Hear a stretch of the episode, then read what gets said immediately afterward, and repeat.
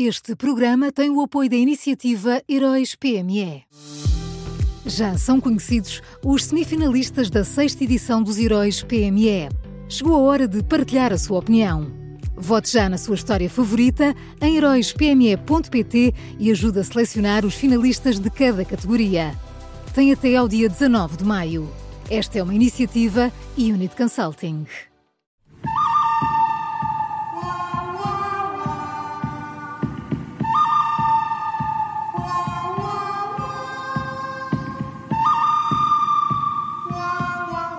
Começa agora uma nova edição do Bom, Mau e o Vilão da Rádio Observadores. O Miguel Pinheiro já está connosco. Bom dia, Miguel. Bom dia. Bom dia. Quem é o bom de hoje, Miguel? Olha, o, o bom de hoje é uh, Mariana Mortágua. Uh, ontem a líder do Bloco de Esquerda veio, veio dizer que tem grandes dúvidas uh, sobre a eficácia dos ataques com tinta a ministros que têm acontecido nas últimas semanas, porque, segundo, segundo ela, isso não contribui para trazer as questões do ambiente para o centro do debate público.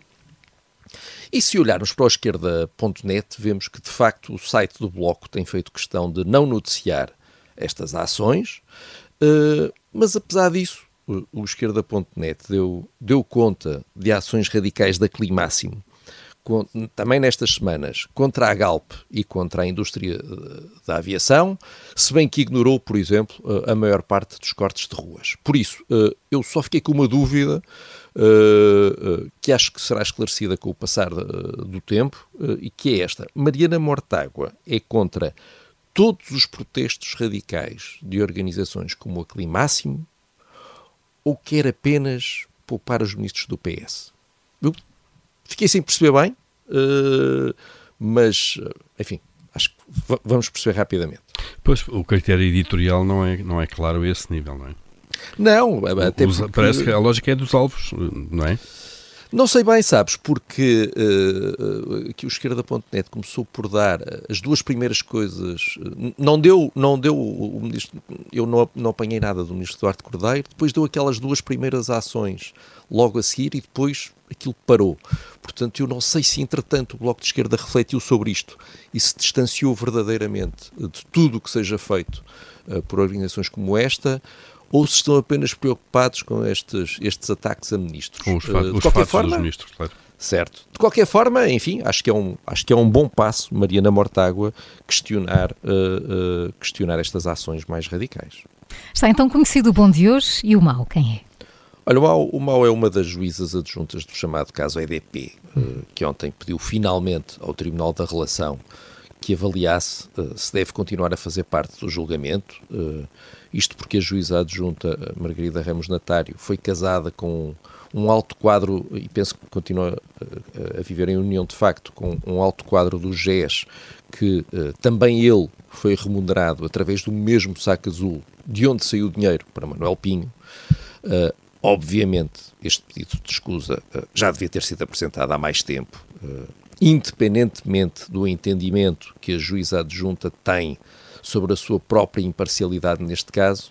A verdade é que, como se pode constatar lendo as notícias, neste momento o processo deixou de ser apenas sobre Manuel Pinho uh, e sobre Ricardo Salgado, e também sobre a mulher de Manuel Pinho, que também é erguida, e o processo passou a ser também sobre a justiça, e esta era a última coisa de, de, de que nós precisávamos.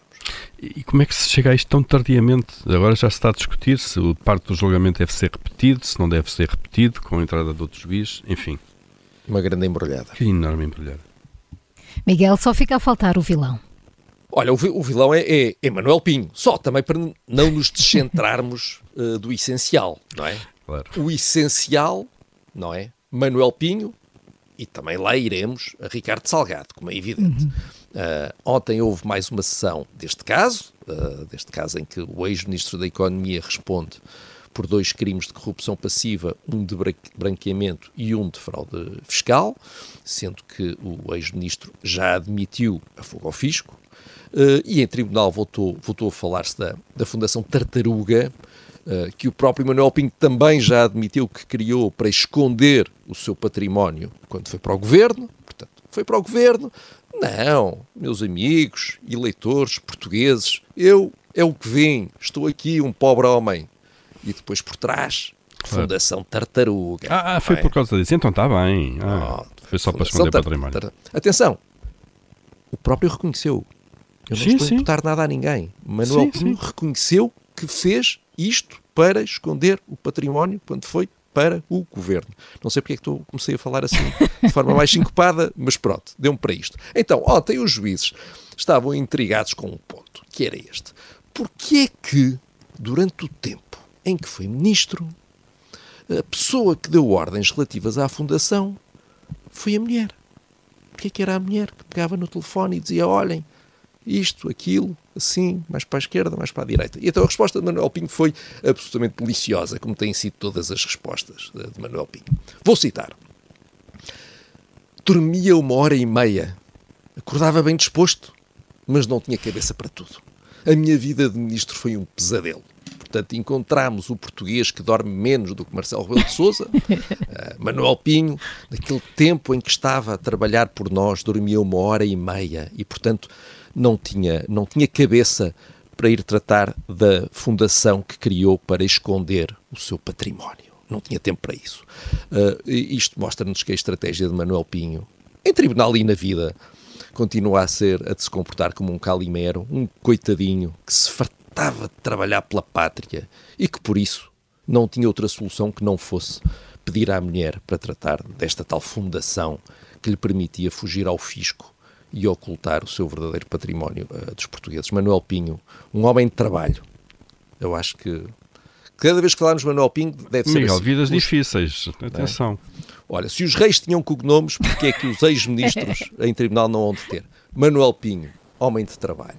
Por favor, refiram-se é, refiram-se sempre assim a Manuel Pinho a partir de agora. O bom desta terça-feira, então, Mariana Mortágua, o mau, uma das juízes adjuntas do chamado caso EDP e vilão Manuel Pinho, um homem de trabalho.